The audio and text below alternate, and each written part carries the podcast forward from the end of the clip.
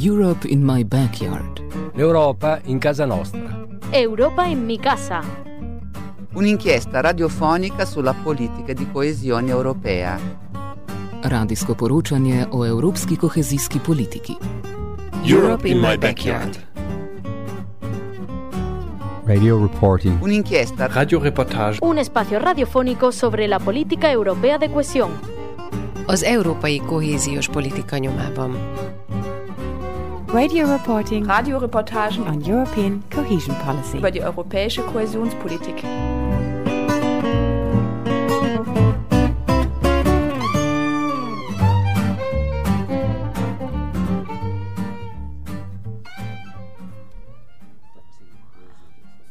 Hello and welcome to this week's episode of Europe in My Backyard. I'm Paula Wiseman, and over the course of the following weekly programmes, we're going to be hearing about the many ways in which European cohesion policy impacts us all on our daily lives.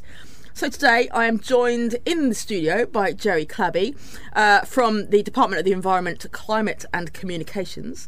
Uh, and I'm also joined by Professor Kevin MacDonald, Professor at the School of Agriculture and Food Science. So welcome, gentlemen. Thank you very much. Thank you. Welcome to you, Jerry, as well. Um, so let's start off with you, Jerry, shall we?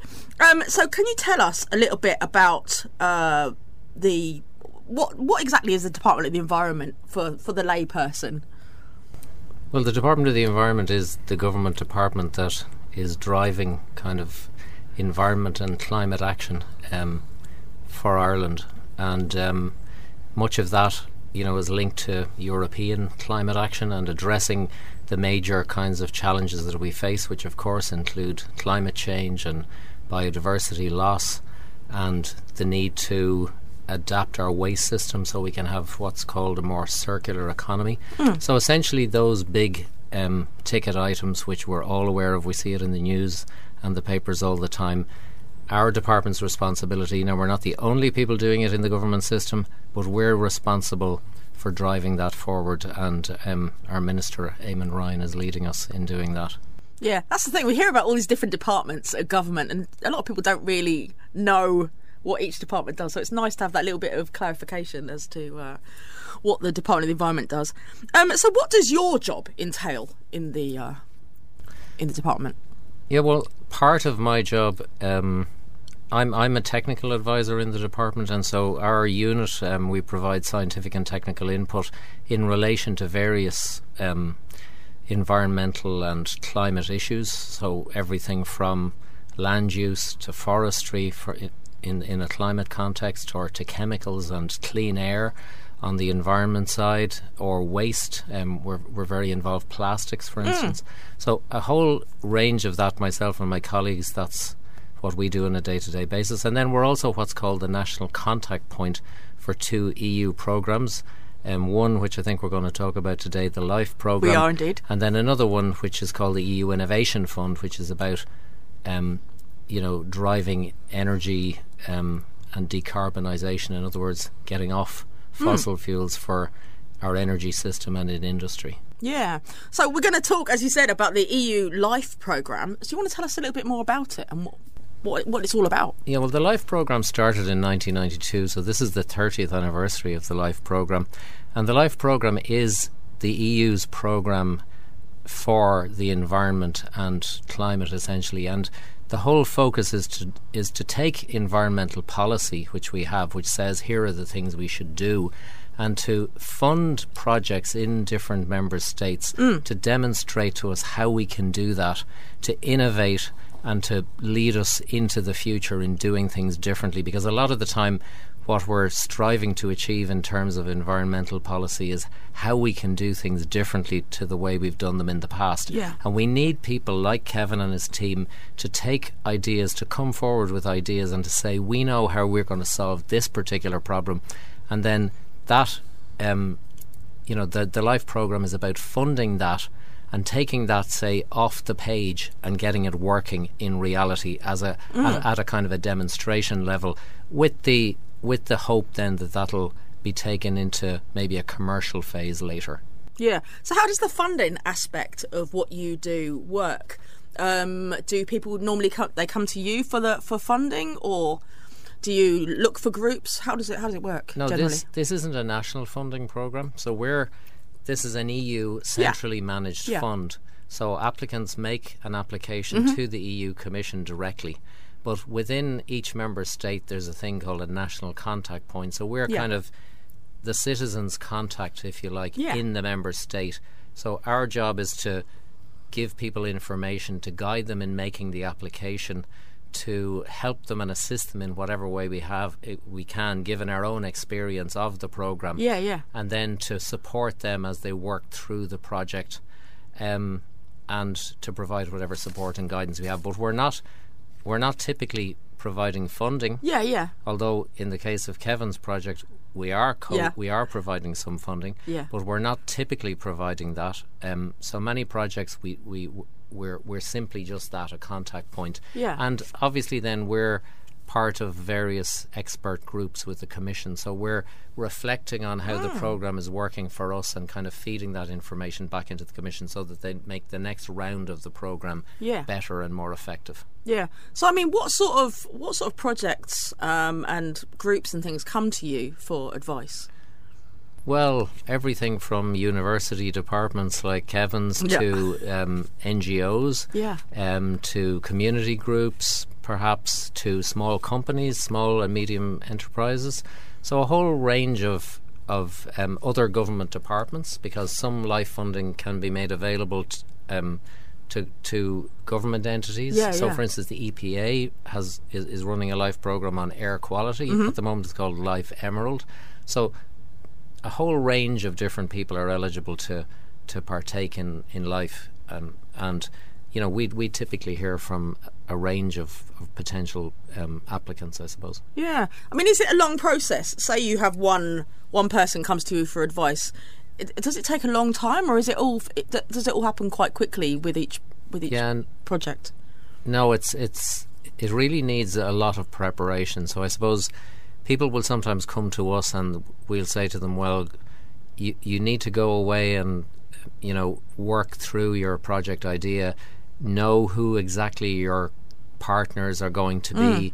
set be, be, because typically people will be having to provide like the the typical life funding is 60% so people have to provide 40% funding from other sources. So that obviously all needs to be organized.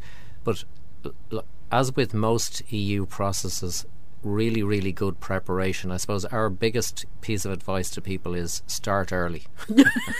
You need to start thinking about this not probably even in the year you're going to make the Right. application but probably the previous Wow. year and you know we we w- would have on our website a list of previously funded projects and we would say to people go and talk to people who've done this and they are the best people to advise you because um, but but really it's start early and be organized and we'll assist you in whatever way we can but if you're coming to us with a month to go that that puts us in a very difficult place so we really need people to start early and to understand it's quite an onerous process. Yeah, but at the end of the day if you're receiving between 1 and 5 million which would be typical Oh, typical th- of the amounts of money that will come through life you know it's a significant amount of funding.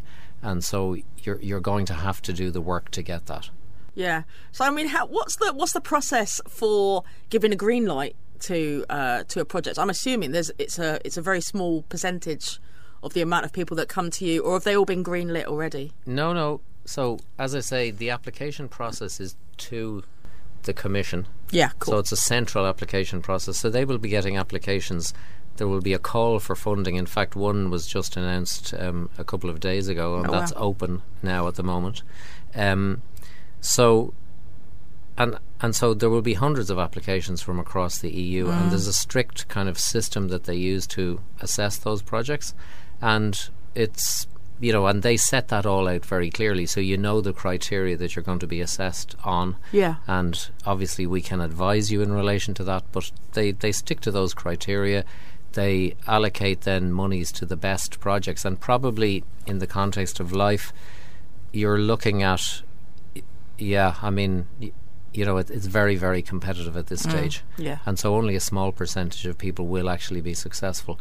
But having said that we've had many successes over the years and you know there are many um, groups of people in Ireland who've successfully na- navigated this process, and you know, which has resulted in quite a, a substantial amount of money being drawn down and um, spent in, in Ireland as a result of that. Yeah, I mean, so how do you, how important do you think EU funding is for Ireland? I mean, obviously we were talking earlier about the the amount of projects that pro- probably couldn't exist without this this money from the e- that's coming in from the EU at the moment. Yeah, no, it's certainly very very important, um, and you know, so f- for sure in this area and, and, and in driving kind of you know into the future and innovation in terms of solving environmental and climate related challenges, EU support and funding is, is, is crucial. But I think it also is bigger than that, if you like, in the sense that it also it's a really good opportunity for Irish people to to see a bigger picture, yeah. to interact with people probably in other member states, to understand that not only is it a problem or an issue in their community, but it's an issue for a community in Italy or Bulgaria yeah. or Cyprus, or and, and, and, and that brings a, a a different dimension, and I think that's really important because a lot of the problems. You know, a, a lot of the policy measures we're taking in Ireland are linked to the EU's policy on the environment, mm. which is called the European Green Deal, and and so it's important that not only that we're getting monies from Europe, Yeah. but that we're actually understanding what this bigger picture is and how we can play a part in it and how other member states are doing that as well. Mm. It must be quite nice being at, being there at the, the birth of these these projects. I mean, do you get to see much of the the, the final final product? Well, I mean, yes, it is very nice to have seen lots of projects going through um, the system and being successful. Yeah. So yes, of course, it is very gratifying to Mm. when you when you start with somebody saying, "I have an idea for a project," and then you actually see, as in Kevin's case, you know, that the project actually being implemented, Yeah. beginning to work. Um, you know, that that of course is is is is very gratifying, and you know, it's essential also because you know, at the end of the day, we're we're a government department, Yeah. but it is people on the ground and communities and leaders in universities and other in business who are going to drive forward Mm. action and change on the ground, and it's really, really important in, in that yeah. respect also. Yeah. Well, no, you, I mean, you got to think what you're doing. Like, it's, a lot of projects, I, must, I would assume, are coming in totally. You know, they've never done anything like this before. So it's amazing that there's people like yourselves that can that can advise them the best way to get their get their project up and running. I suppose. Well, thank you very much. Yeah. no, well, we do our best, and I have a great team um, who, you know, and, and, and we work closely enough with applicants and we provide them with whatever support and guidance we can. Um, and, you know, we're, we're then advocating for Ir- Ireland and Irish applicants Yeah, yeah. when we meet at, at the level of the Commission. And, and, and, and, y- and, and as I say, it's really important and it's really nice. It, it, it's a nice aspect of our work because it's it's funding and it's funding action, you know, on the ground for the environment and, and for climate. So it's really, really gratifying, yes. Yeah, you're doing a great job, Jerry. Anyway, that's what I was saying. Thank you very much. so let's move over now to Professor. Not not very often we get professors in the in the studio. Uh, Kevin McDonald. So how are you, Kevin? Thanks for coming in. Very well, thanks. Well, thanks for the invitation. Fantastic. So, um, so you're going to be talking to us today about the Farm4more project. Do you want to tell us a little bit about about it? What, what it's all Sure. So this is a LIFE project which was funded by uh, the European Commission and also co-funded by Jerry's department. And what it's doing is it's looking to see can we produce proteins uh, from grass. Now we're very good at growing grass in Ireland, but we're short in protein for animal feed. So we import an awful lot of protein, and that has quite a high environmental footprint associated with it and greenhouse gas footprint associated with it. And when animals digest that imported protein, they can have reasonably high greenhouse gas emissions associated with it as well. So our plan is to use grass, put it through a biorefinery, and really what we're doing is we're cutting the grass, we're baling it up as you would see the normal round bales of silage throughout the year, and now's the time people are making silage. We let it ferment for about somewhere between 60 and 90 days. And then we open up that bale and we press it and then we rebale it subsequently. And the liquid that we get out has amino acids and organic acids associated with it, and we can use those as a protein feed. Now, the grass that's left behind, the pressed grass, that's a really valuable grass feed as well. So we carry on, we use that for uh, ruminants, so for cows uh, to eat and digest, and we've shown that it's a really good feed substrate for them and it has a lower loss of nitrogen and phosphorus to the environment because you know we've kind of stripped some of the nitrogen and phosphorus out of it, so there's less losses. The liquid that we take out, we can build proteins from that. So we can build proteins that we can feed to chickens and to pigs. Wow. And they can't eat grass. So to be able to take a protein extract from grass and use it as a substitute for soybean from South America, that means we really reduce the uh, the carbon footprint of our, our food production. So that's a a really big part of the uh, climate mitigation measures associated with life, because life, as Jerry said, is an environmental project. So we're looking to see how we reduce the, the carbon footprint of producing our food in Ireland. Wow, that's crazy.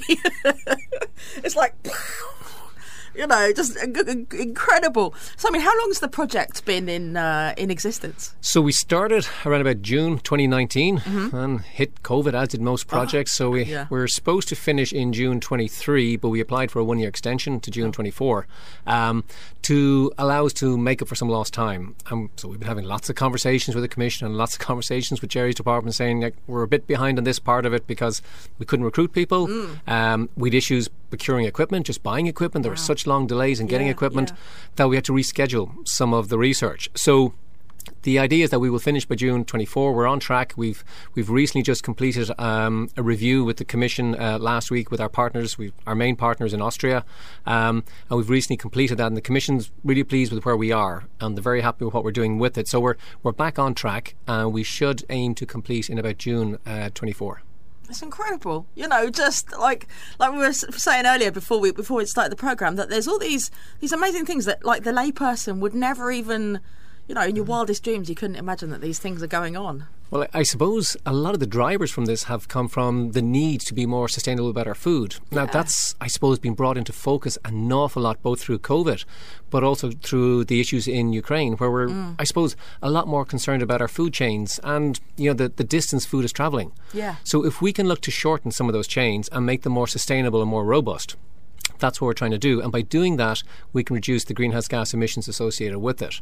So we're taking this grass to the biorefinery, and this has given us really novel new products coming out of it. Um, a little bit experimental in that stage, but it's scalable. So our plan is at the end of the project, and we're currently building the plant at the moment, we'll be producing about 25 tons of amino acids that will go as the building blocks for pig and poultry uh, diets. So we've done the cattle diets, we've some of them are finished and have shown really good trials. Some of them are still ongoing at the moment, and we're doing the pig and poultry trials uh, coming up next. So it's it's kind of interesting, but I guess it's a it's a lot of focus for people's minds at the moment. Is you know where's our food coming from mm. and how mm. sustainable is it? Mm. So being able to reduce the um, the carbon emissions or the greenhouse gas emissions, that's a really important part of, of the life projects. Yeah, and I suppose, you know, in, in recent years, I suppose there's been, been a lot of people uh, going towards veganism, vegetarianism, and things. So, you know, this could be a. Yeah, um, but what we're doing is, like, as, as humans, we tend to need. Um, animal based proteins, yeah, whether that's as yeah, milk exactly. or as meat, Different because forms. they contain all the, the nutrients that we need, and they're also what we would call complete uh, nutrients, like they're complete proteins. Mm. So they give us all the minerals, the vitamins, the amino acids, the profiles that we need. Yeah. If we eat plants, they're not complete proteins. No, exactly. So we don't get the full diet. So therefore, we have to supplement our diets with additional minerals and vitamins and so forth. But if we feed the plants uh, plant proteins to animals, they can digest it and mm. they can produce the meat proteins that we need. So there's absolutely been a huge interest in more plant based diets but we need to see how do we actually get the proteins, the amino acids that we need to, to grow and sustain ourselves. Yeah, I mean, yeah. Whether you're talking about young children growing and putting on uh, body mass and tissues and building their tissues and building their skeleton systems, or whether mm. it's older people repairing damage and so forth, we kind of need the the complete proteins, the the intact proteins to be able to do that. Yeah. Um, and our bodies are designed to digest the, the meat proteins and the animal proteins, sorry, whether it's in milk or in meat. So the vegetable the vegetable based proteins they absolutely have a role. But looking how we could supplement them and looking at how we can extract additional amino acids from them. That's going to be one part of this project as well. Yeah, yeah. So, what's your role within the project? How are you? Are you dry? Are you? Are you there at the wheel? so, um, I'm in the firing line, I suppose, is the main thing. So I'm coordinating it. Um, so we coordinated between ourselves in UCD and our partners in Austria. We have a couple of partners in Austria, and we have a couple of other partners in Ireland. We're working with um, Bantry Marine as well, looking at seaweed extracts as well as part wow. of the, the protein sources as well. And my role is to basically make sure we deliver what we said we would do. So we have a good team here in Ireland. We've uh, a couple of postdocs. We've one uh, senior postdoc, Joe Sweeney, who's doing a lot of the work on this, and we have a couple of PhDs here, mm-hmm. and we've PhDs in the other countries as well. So collectively, we're managing this project. I get to try and make sure that we stay on track, that we, we meet our budgets, and when we have issues, tell Jerry about it. And to be honest with you, the department has been really helpful when we've had to make adjustments to budgets and adjustments to timelines. And I guess part of it is the understanding that you know research doesn't always go to schedule. Yeah, yeah. Um, you know, best laid plans. You, you think this will happen, it doesn't always work out. So we've had to adjust things, and we've had lots of conversations with Jerry and his team about like, can we reschedule this? Can we change the sequence in which we're doing this because this part B is actually going ahead of part A? Is that mm. okay? And can we come back to you on that part? So I suppose that's part of my role is to make sure we stay on track with the project and stay on track with our deliverables.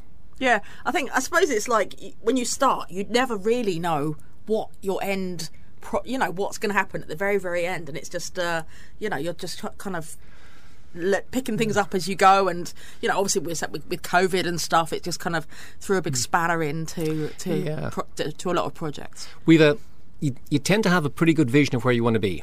Because yeah. as Jerry's saying, it's a competitive process. Yeah, exactly. So when you apply for funding, as Jerry said, there's hundreds of applications go in. So you've really got to be able to map out what you can deliver and the scale of what you can deliver. Um, the the tricky part is that with the best knowledge, best science, you might think you'll get a 12% or an 18% improvement, but you might only be 6 or an 8%. Mm. So part of it is trying to manage the expectations of all the parties involved to say, actually, yeah, you know, based on what we knew and based on the literature, we think we're going the right direction and this is the map of where we're going to be and this is our expected outputs. We thought we'd get 12, it's 10% of a benefit instead and how we manage those expectations. But we do have a good plan of kind of where we're going. Yeah. Um, yes, absolutely. COVID has made us adjusted and required uh, adjustments to it along the way. But uh, we've pretty much stayed on track with where we are, albeit maybe running maybe six or eight months behind where we should be. Yeah, as long as you get there. Absolutely, yeah. That's the main point, isn't yeah, it? Absolutely. So, what's the size of your team? How many people have you got working on this at the moment? On this project, we would have in Ireland, we probably have about 11 people across mm-hmm. the different institutes. And in Austria, which is the main partner, there's probably about another 12. Yeah. Um, and they're split across different organisations. So in, in UCD, we would have uh, three PhDs, uh, a postdoc fellow, and myself. And then we have it in the different uh, institutes as well, working on their different projects as well. So it's a good team. Yeah. Um, Zoom has been great. We've been able to catch up with everybody all the time. So we'd have weekly Zoom meetings, making sure everything's on track. Um, and then, as I said last week, we had a full partners meeting. It was the first time we've been able to have the face to face meeting with all of our partners uh, and make sure everybody was up to speed with what we're doing, with the adjustments, adjustments to the budgets. Um, so it's been good. But like I mean, you, you talked about the funding. Like all of our our team are fully funded by research projects. So I have 11 PhDs on research projects. All of them are funded by individual projects. So mm. half them from EU funding, not necessarily this one, but other projects, half them from national funding. So funding is critical to us. We just, as a university, can't survive without our research funding. It's what drives the energy and the activity that goes on in the research side of it, and it drives the innovation for us as well. So yeah. being involved in life projects or European projects, it really is critical to us in the university. Yeah. No, it must be great to have, you know, these Jerry and these guys that are able to advise you. Yeah. You know, if you've got any questions, there's that, that contact point that you can yeah. go to to get any information. No, absolutely. It's been super, particularly the application stage. And to anybody else out there who's thinking about it, you know, you've got to get forward early and, and engage yeah. early because Jerry and his team, particularly on the budget side of it and how the accounting would work for it, they were really great for us in doing that because we, we structured the research side of it and we knew where we were going with that. But making sure we had the right costs and the allocations to the costs and you know, associated with the various different deliverables. That was where we really needed the help and the advice. So yeah, it's been great to get the guidance from Jerry and his team on how we could do that. So to make sure the project was successful, uh, to be considered for funding when it went in. Yeah, I mean, could the could the project have it, could it exist without the without this EU help no. from EU funding? No, not at all. Not even slightly, because every part of it is associated with research funding. So the partners themselves are putting in a proportion of the money, but the vast majority comes from the European Commission um, and Jerry's department as well. So it, it could not exist. It would never have seen the light of day mm. without the support of the department and the support of the European Union. Yeah. No, as I said, it's it's amazing. You know, we don't you don't realise about all this hard work that's going on with you guys. Um, you know, putting all these things together. Yeah, and for the benefit of us all. I sure, suppose. and it, it's a really competitive process. So for every project you put in, you might have eight that are unsuccessful. Yeah, yeah. So it's a treadmill. You keep putting them in, and you keep trying it, and you get the support from Jerry, and you've got to make sure you're well aligned. I mean, that's what Jerry referred to as well. You've got to be aligned with European policy and with national policy as well, mm. because the research has to be supportive and particularly with life, it has to be able to demonstrate an outcome. So you've got to be close to market. You've yeah, got to be able to build yeah, something. Yeah. We will have a tangible plant, a biorefinery built at the end of this, producing these uh, amino acids. Yeah, so that's the outcome. Yeah. So I mean, was it a long process initially from you having the initial spark of an idea mm. to to it to it actually beginning? Oh, absolutely. Um, it does take quite a while. I suppose having submission deadlines, as in timelines when you need to have the, when the call is out and you have a deadline that you need to submit it mm. by, that focuses the mind. Um, and even if you start 12 months in advance, you know, it's still the day before, before you get all yeah. the pieces of the puzzle together to get them in because you're back and forth, you're changing, you're editing. But it is a long process. So if you have eight, nine, or 10 of these on the go at any one point in time, you've got to make sure you manage your timelines correctly because the calls, when they come up, they are competitive and it's really important that mm. you're well aligned to the call if you're not aligned this year, you should be aligned for next year. So it's really about that forward planning for it. But it's a great opportunity. I mean, you get to meet the partners across Europe. Yeah. You know, you you meet people in other countries, and you know. It's the same problems they're dealing with, just from a completely different angle and, uh, and a, dif- a, different, maybe regulatory point of view as well. But you get to share ideas, and yeah. you get to meet other people. and Say, okay, that's that's pretty good. That's we could try that at home, or vice versa. Look, we've solved this problem. Maybe you guys could try this solution as well. Yeah, yeah.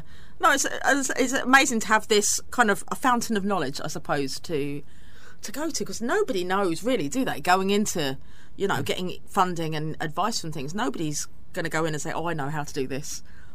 You know, yeah, it's it's it is complex. Dealing with the European Union is is complex. There's a lot of bureaucracy. There's a lot of structure associated with it, um, and it takes experience. So you need to try a few different types of projects before you get to a point where you'll have a few successful ones. So the networks, the partnerships, building those relationships, that's really important. So anybody who's starting out, you've got to know who your partners are. You've got to know, you know, what their alignment is with European policy. Mm. But there's a, quite a strong network out there. There's quite a strong uh, advisory network out there to help universities and industries build linkages. They have these uh, networking events to allow you to you know build these relationships and to see okay well I could work with that company. We have a lot of companies that we work with and you know some are in partners in life projects and mm. some are partners in other projects. Mm.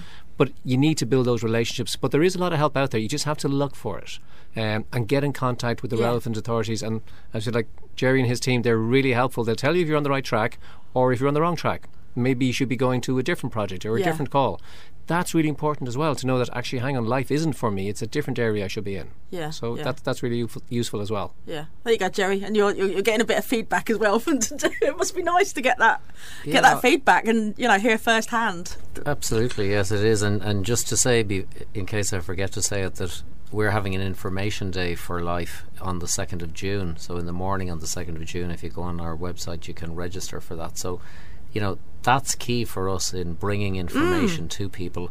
We'll have somebody from the commission on there. We'll have people from other life projects um, who've been successful and can share their experience and knowledge with people. And that's the beginning of the process, perhaps for for for for some groups. And yeah, yeah. And as Kevin was saying, it's it's you know it's it it it it is a process, and you need to enter into it. But once you do it, you know, and you're and you're successful, and you're driving forward a project yeah. like Kevin has been describing, then then it's great and it's a win for, for it's all for worthwhile. everybody. Yeah, yeah, absolutely. And it's really important for Ireland as well that we draw down the European funding that's available to us. You know that we understand that it's there. It's yeah, yeah. It's made available directly, centrally in this case from the Commission, and it's really important that we engage with that. And our job is to facilitate, um, you know, project applicants to mm. do that and to do that as successfully as we can possibly do. Yeah. Um, But yeah, thank you so much to both of you for, for coming into the studio today. It's always always it's always a lot nicer when you're talking face to face to people. Europe in my backyard is financed by the Department for Regional and Urban Policy through the European Commission.